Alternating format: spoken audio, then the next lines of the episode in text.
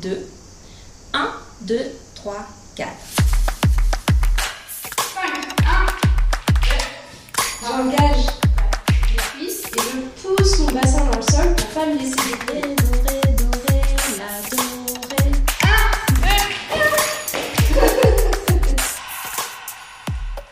Bienvenue sur Se mettre en mouvement, le podcast des pratiques sportives et culturelles. Je suis Marjorie, fondatrice de Calendae et professeure de danse, et je suis ravie de vous retrouver pour ce nouvel épisode de Se mettre en mouvement. Se mettre en mouvement, c'est un podcast pour vous aider à vous lancer dans un sport ou dans une pratique culturelle. Vous aider à surmonter les barrières et les freins qu'on se met, ces idées reçues qu'on serait pas assez bon, trop débutant, pas à notre place dans un cours. En musique, il n'y a pas de fausse note en réalité. C'est le plaisir qu'on a à le faire. Vous voyez les orteils? Pour vous aider à oser, à vous lancer, à vous mettre en mouvement. C'est parti, let's go Je vous souhaite un bon épisode. Aujourd'hui, j'accueille Marie, professeure de musique, de flûte traversière et de piano, qui vient nous parler d'une autre manière d'apprendre la musique à travers les cours collectifs. Je suis ravie d'accueillir aujourd'hui Marie, qui fait partie des premières professeurs qui ont rejoint le projet de Calendae et avec qui je suis par ailleurs à l'association Wondermuff, une association d'entraide entre femmes de Montpellier. Alors bonjour Marie, est-ce que pour démarrer, tu peux te présenter en quelques mots? Bonjour, donc je suis Marie, j'habite Montpellier. J'ai trois grandes filles indépendantes et je suis professeure de flûte traversière et de piano.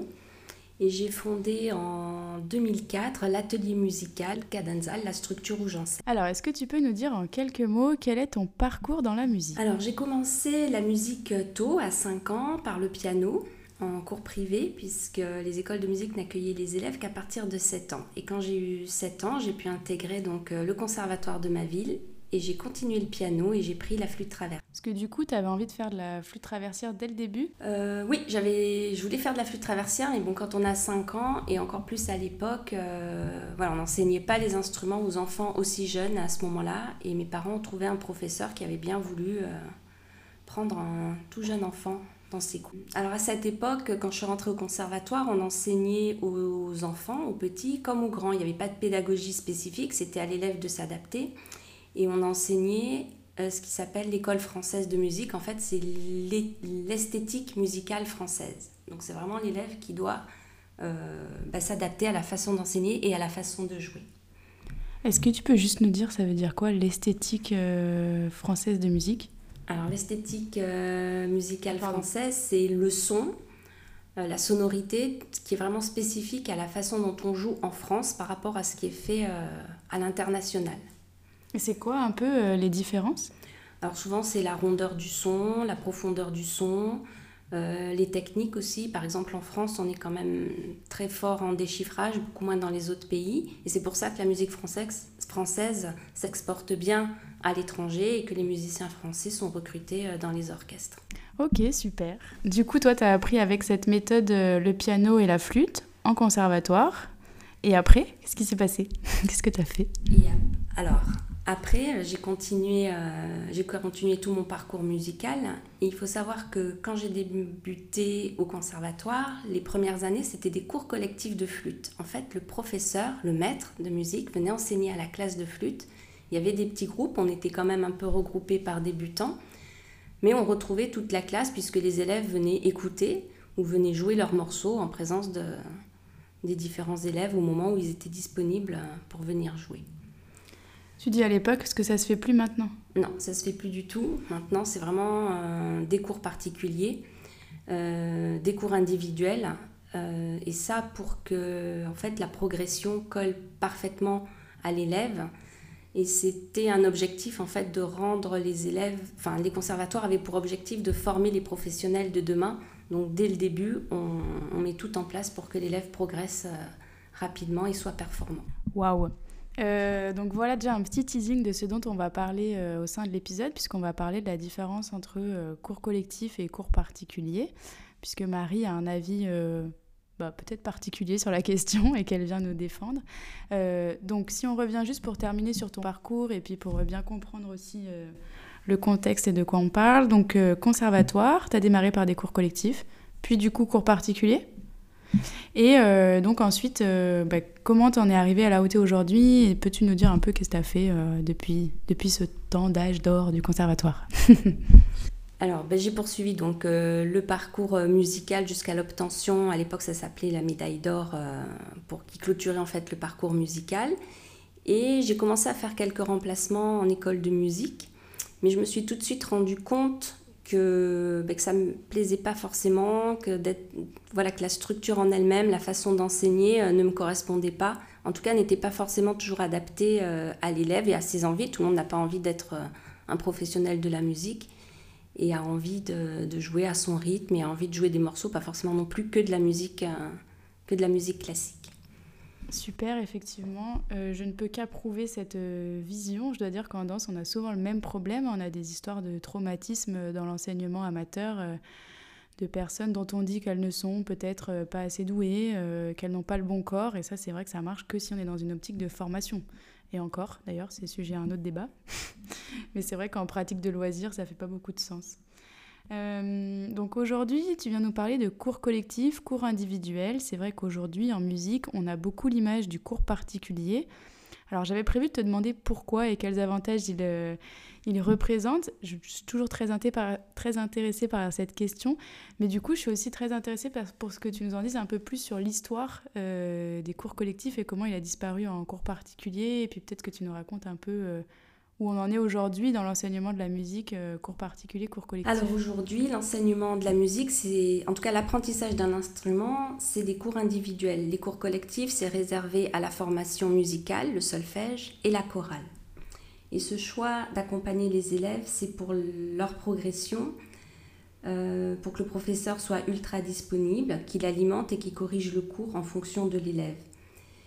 C'est c'est surtout, voilà, c'était surtout, en tout cas, c'est dans l'optique que l'élève devienne un, un, élève performant, un performeur, et qui progresse rapidement et surtout qu'il entre un petit peu dans les cases de l'école de musique avec le programme qui est défini euh, au départ par, euh, par l'école de musique ou par le professeur. Il faut voir que les professeurs actuellement sont formés dans les conservatoires, donc en général, on reproduit euh, ce qu'on a appris, la façon dont on, dont on nous a appris. Donc ça demande le cours individuel, une très bonne entente entre le professeur et son élève. Donc des fois on sait que ça peut, voilà, on peut pas forcément super bien s'entendre, mais parfois euh, c'est pas si simple de changer de professeur. Et puis un bon dosage aussi entre l'effort que fournit l'élève pendant le cours, parce que du coup il est tout seul avec le prof, donc il faut répondre aux attentes à chaque fois du professeur, et aussi les efforts fournis en dehors des cours, puisque le professeur va donner un, morceau à travailler, donc il faut avoir le temps de le faire chez soi, l'envie, euh, garder la motivation. Des fois, on n'a pas forcément envie euh, de sortir son instrument. Des fois, on oublie même qu'on a un instrument dans une boîte cachée. C'est à l'heure du cours que qu'on se dit ah je prends mes affaires et je file et je file à mon cours. Donc le cours euh, particulier, c'est vraiment un système d'enseignement où en fait on va progresser donc en individuel, donc ça apporte certes de la flexibilité, mais du coup qui demande, en tout cas euh, dans comment c'est mis en place en musique traditionnellement, de travailler chez soi entre les cours. Oui. Ok. Donc toi, tu as mis en place des cours collectifs. Est-ce que tu peux nous dire un peu pourquoi, comment, et peut-être quelles limites du coup tu as vu à cet enseignement-là qui est hyper répandu en cours particulier, et qu'est-ce que tu défends avec ces cours euh, collectifs? Alors, j'ai mis les cours euh, collectifs en place pour apprendre un instrument de musique, et en l'occurrence la flûte traversière. Parce que pour moi, la musique, c'est le partage, c'est le plaisir de jouer ensemble.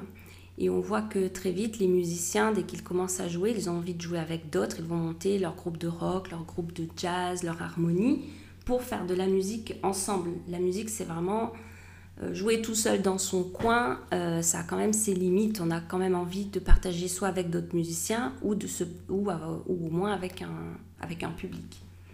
Oui, c'est vrai qu'en plus, on a peu en tête quand même des morceaux de musique où il n'y a que des solos. Souvent, c'est plusieurs voix ou plusieurs timbres ou plusieurs sons, finalement. Tout à fait. Même dans la musique classique, euh, on va avoir des, des, morceaux, des concertos ou des sonates qui vont être joués au moins à deux instruments. Le, les parties vraiment où il n'y a qu'un seul instrument, c'est bon, il y en a, hein, mais voilà, mm. c'est l'objectif quand même, c'est quand même de, de faire sonner, d'avoir plusieurs voix, d'avoir de la polyphonie. Carrément. Donc le cours collectif, euh, c'est d'abord pour répondre à une envie sur la manière de jouer. Est-ce qu'il y a peut-être d'autres raisons, peut-être pédagogiques, qui t'ont amené aussi à développer ce format d'enseignement euh, un peu plus loin du cours particulier? Ce qui me motive à proposer des cours collectifs, c'est que toutes les activités de loisirs et culturels, euh, dans toutes ces activités, on a le choix de pratiquer en cours collectif ou en cours individuel. Et surtout, la question ne se pose même pas quand on débute. On va apprendre la danse, le tennis, le yoga, même l'anglais, et on va apprendre d'abord au contact des autres. Et c'est après, si le besoin s'en fait sentir, qu'on va aller vers des cours euh, en individuel. Je trouve que les cours individuels en musique ont rendu la musique élitiste et que le cours collectif permet de la rendre accessible à tous. C'est quand même un bel objectif, moi je trouve. Alors oui, je me suis aussi rendu compte que la motivation des débuts, quand on apprend un instrument, on est content, on a son instrument, on apprend assez vite à, jouer les sons, à faire les notes, à jouer les premières mélodies. Et puis ensuite, la progression, euh, bah, elle est moins flagrante, hein, parce qu'il faut euh, aller dans des choses de plus en plus précises. Et les élèves perdent un petit peu de, motivation. Et donc j'ai remarqué que le cours collectif permet vraiment de garder cette motivation tout au long de l'apprentissage ça permet de, que les élèves euh, restent en tout cas dans l'apprentissage de leur instrument sur de plus longues années. Parce que jouer en groupe, ça va leur permettre de retrouver leurs amis lors du cours, ça va leur permettre, euh, même s'ils n'ont pas trop travaillé, de, de, de, venir quand même au cours et de s'appuyer sur les autres.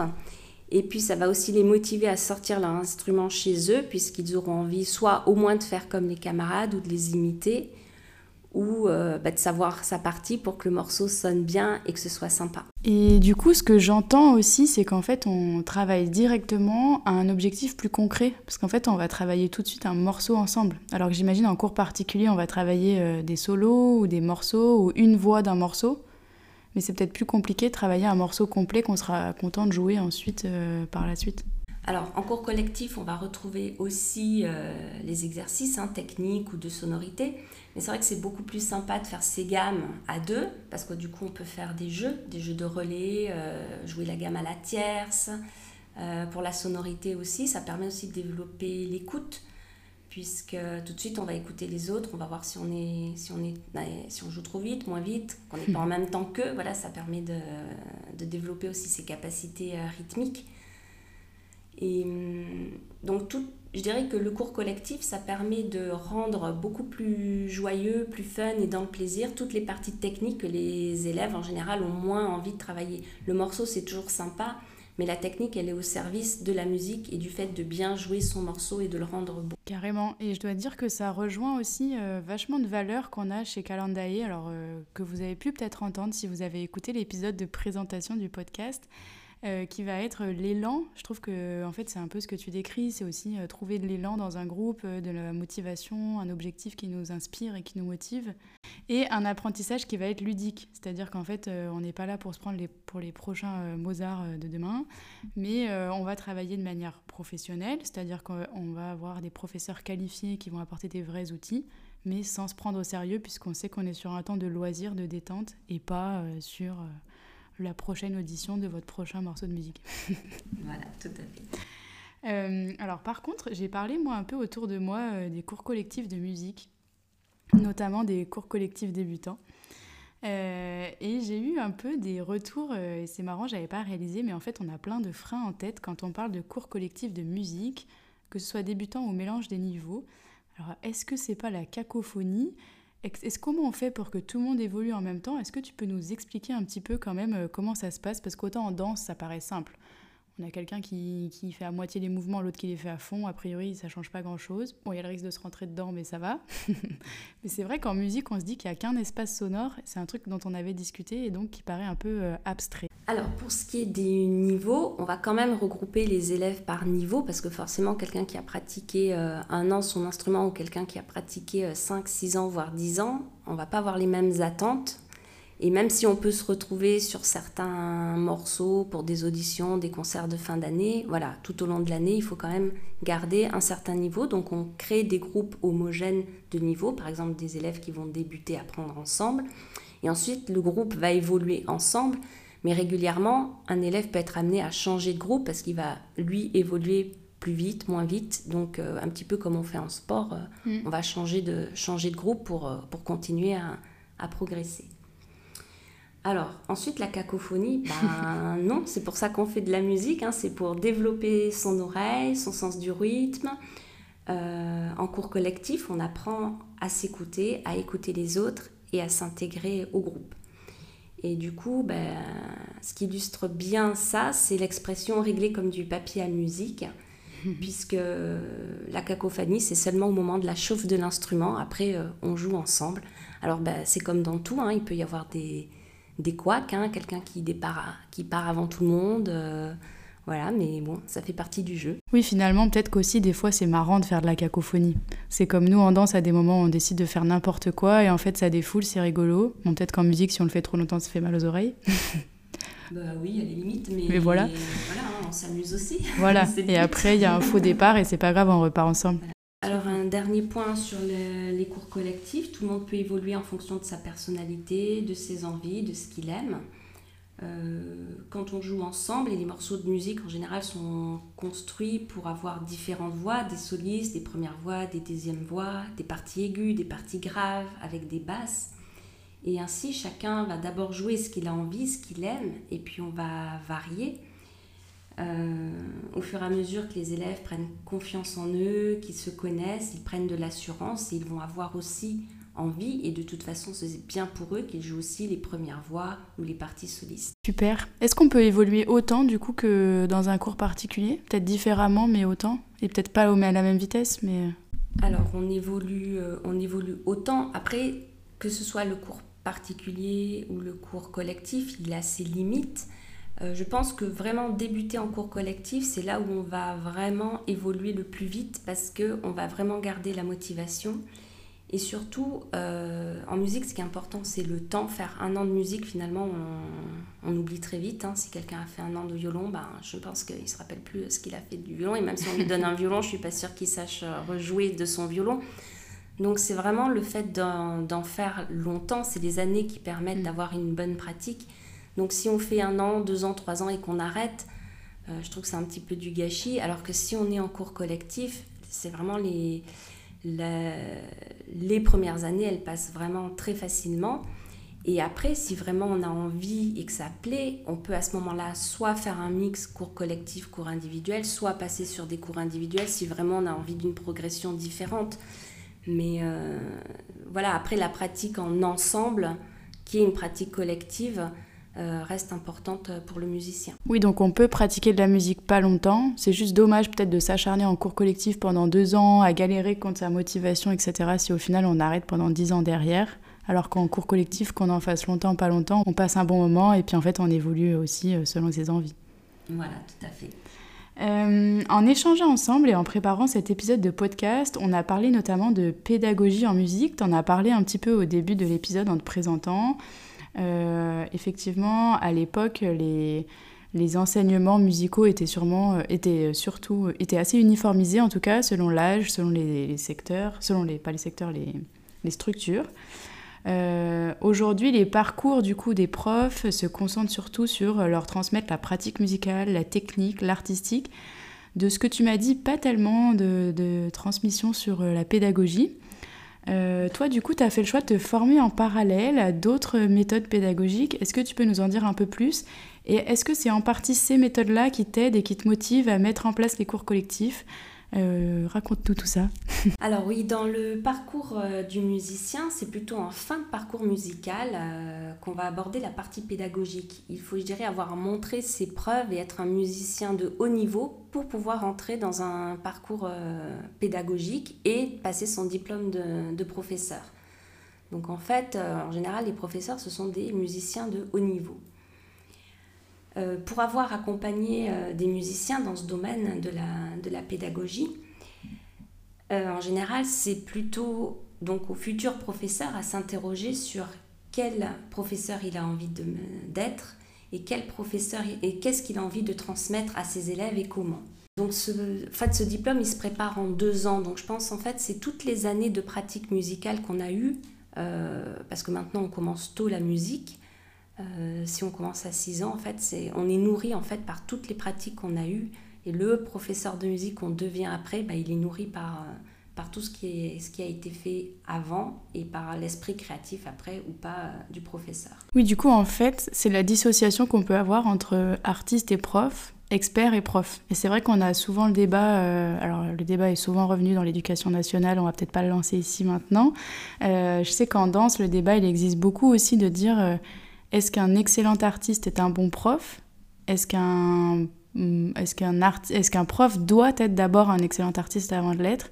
Et c'est vrai que moi je partage un peu, enfin en tout cas moi mon avis sur la question, c'est qu'effectivement on a besoin d'une base de, de compétences, voilà, très solide minimum dont le minimum sera effectivement assez haut, mais qu'un bon artiste n'est pas forcément un bon prof et qu'en fait tout le travail pédagogique, c'est pas juste la dernière petite couche, mais effectivement un vrai questionnement et une vraie euh, question de vocation.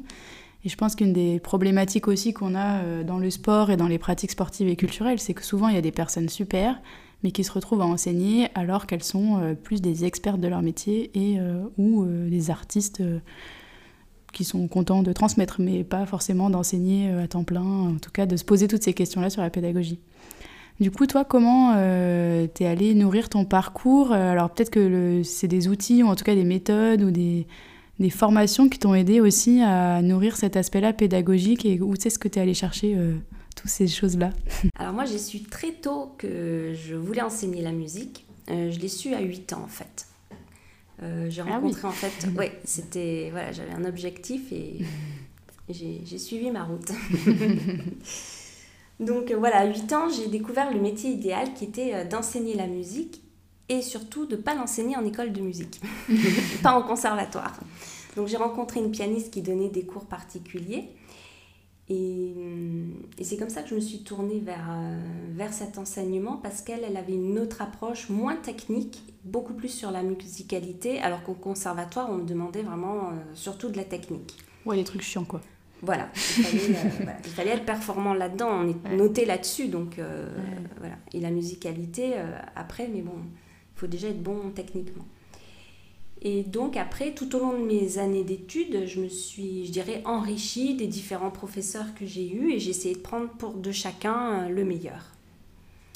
Après, c'est vrai, il existe beaucoup d'outils, beaucoup de techniques, et j'en utilise pas une particulièrement. C'est plutôt le mélange de toutes ces connaissances, de toutes ces techniques qui me permet de transmettre aux élèves ce dont ils ont besoin. Après, j'applique maintenant quand même euh, plus spécifiquement les préceptes de la méthode Feldenkrais. Et les préceptes Feldenkrais, ce pas des préceptes pour les musiciens ou spécifiquement pour la musique, c'est vraiment quelque chose qui est pour la vie de tous les jours, mhm. mais ils sont extrêmement, extrêmement puissants pour les musiciens, les danseurs et les sportifs. Oui, c'est vraiment, euh, au-delà de la discipline, c'est vraiment des outils de transmission, de pédagogie, et qui vont aussi être un peu, euh, pour les avoir euh, un peu abordés aussi moi dans le diplôme d'état de prof de danse, des, des manières de revoir les méthodes d'apprentissage qui vont aussi un peu à l'encontre, et tu me diras si je me trompe, des outils qu'on a pu voir nous en tant qu'élèves de l'éducation nationale. C'est-à-dire que c'est des méthodes qui vont aussi travailler sur un, une manière d'appréhender l'apprentissage par le corps, par l'expérience et pas, pas trop par l'intellectualisation. Est-ce que tu peux nous expliquer un peu toi comment tu t'en sers en musique ou, ou en tout cas ce que ça t'a apporté dans ton enseignement? Alors oui, il ne faut pas oublier que le corps, c'est le premier instrument du musicien, donc il faut en prendre soin. Et c'est un point très important quand on prend son instrument, surtout euh, en l'occurrence la flûte traversière, mais de nombreux autres instruments qui, sont, qui ont des positions un, peu particulières. Forcément, l'enjeu et le fait de travailler avec son corps euh, est important. Et c'est toutes ces méthodes en fait euh, et, aussi euh, le précepte Alexander qui vont permettre de s'occuper de son corps, d'en prendre soin et de savoir en fait euh, avec son instrument comment bien faire pour qu'il n'apparaisse pas euh, de douleur et puis même pour prendre du plaisir à, jouer de son instrument. Euh, après, au niveau des outils pédagogiques que j'utilise, ils sont essentiellement euh, de ma fabrication ou de mon invention. Le prof est toujours un pro du système D, de toute façon. Oui, voilà. Donc, de toute façon, euh, voilà, c'est ce que j'ai pu créer, tous les jeux que j'ai pu inventer pour mes élèves, pour les, pour les aider. Donc, je vais en parler tout à l'heure, hein, les exercices techniques comme les gammes ou les exercices de son sont beaucoup plus amusants et motivants quand on les fait à plusieurs. Et quand on en fait des jeux euh, de relais, de tiers, j'en ai parlé. Et surtout, voilà, ça permet de gagner en dextérité et de gagner en écoute tout en s'amusant. Donc au final, on ne fait pas des cours de technique, on fait des cours où on apprend la notion de la musique, l'élan collectif, l'écoute. Et en fait, on finit toujours par travailler la technique. Mais oui, je l'ai dit tout à l'heure, la technique, elle est au service de la musique. Donc euh, on l'apprend, on en fait. Mais c'est vrai qu'on s'en rend moins compte que quand on monte tout seul une gamme, qu'on monte et qu'on descend ces gammes, voilà, on, lui, on lui apporte un côté beaucoup plus fun. Je crois quand même que tout se résume dans ce que tu viens de dire, et effectivement tu l'avais déjà dit, mais que du coup on va mettre la technique au service de quelque chose euh, et, je pense que quand on n'est pas des performateurs, euh, qui ne sommes pas là pour être des experts d'un instrument ou euh, les numéros un de telle ou telle technique, discipline, en fait, remettre la technique au service de ce pourquoi on vient pratiquer une discipline, c'est vraiment au cœur de ce qui va redonner du sens, peut-être, de la motivation, de l'élan, de la pédagogie, et puis du coup, un sens qui va être partagé et collectif, peut-être.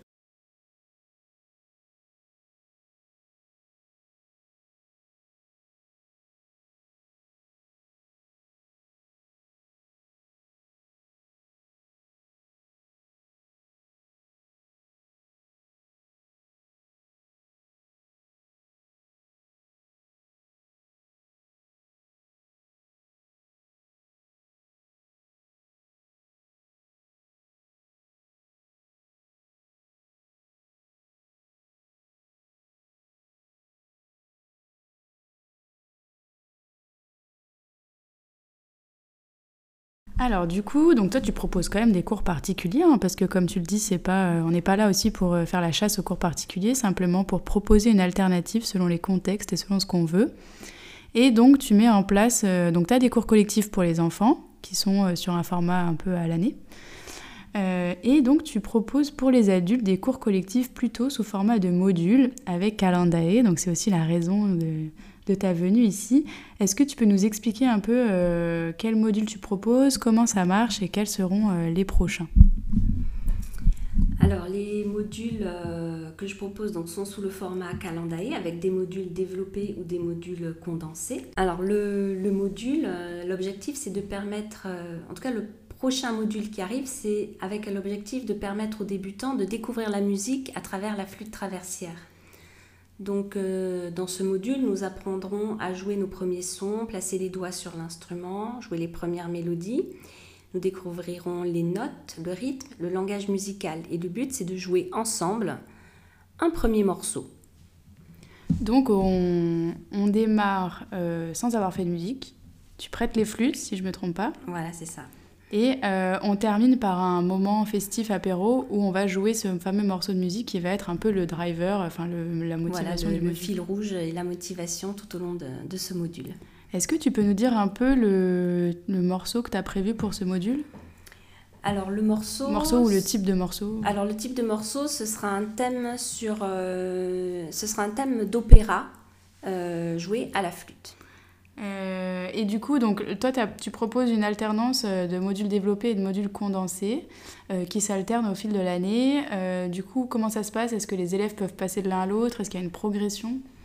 Alors, l'objectif, c'est ça, ça va être d'avoir une progression pour que les personnes qui ont, qui ont débuté par un module, qui, commencent à, qui ont donc appris à jouer des premières notes, des premiers sons, premiers morceaux, puissent continuer à travers un, des modules donc plus progressifs et puis continuer à progresser dans l'apprentissage d'instruments et dans l'apprentissage de morceaux variés, de d'autres euh, types de, de, mélodies. Super, donc après on garde euh, le format calendrier, c'est-à-dire que vous voulez enchaîner avec un deuxième module de musique directe, tant mieux, vous n'avez pas envie, tant mieux.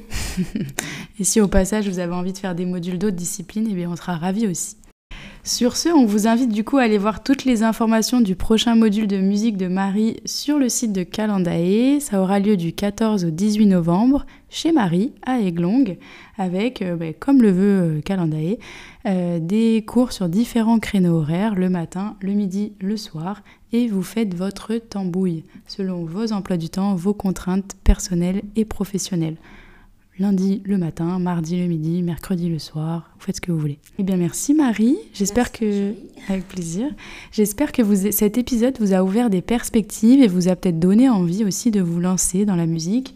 Euh, sur ce format des modules collectifs qui, moi, je trouve, est aussi un peu moins engageant et peut faire un peu moins peur que de se dire tout de suite je me lance dans un cycle de 10 cours particuliers, avec en plus une autre euh, contrainte dont on a peu parlé ici, mais 10 cours particuliers, c'est aussi un sacré budget. On vous souhaite une très bonne journée et on va terminer avec une petite recommandation de Marie pour que vous écoutiez un morceau de musique suite à cet épisode. Alors un petit morceau joué à la flûte traversière, ce serait la badinerie de Jean-Sébastien Bach. On vous mettra le lien en description de l'épisode. Bonne journée Bonne journée avant de partir, et si le podcast vous a plu, n'oubliez pas de vous abonner sur votre plateforme d'écoute et de nous laisser un avis sur l'épisode. C'est ce genre de petites choses qui font la différence et qui nous aident à faire diffuser le podcast un peu partout et à le faire connaître. On vous donne aussi rendez-vous sur Instagram et sur Facebook pour échanger, répondre à vos questions, imaginer les prochains épisodes ou directement sur calendae-montpellier.com pour réserver votre prochain cours évidemment. On vous souhaite plein de belles choses et on vous dit à bientôt pour un prochain épisode.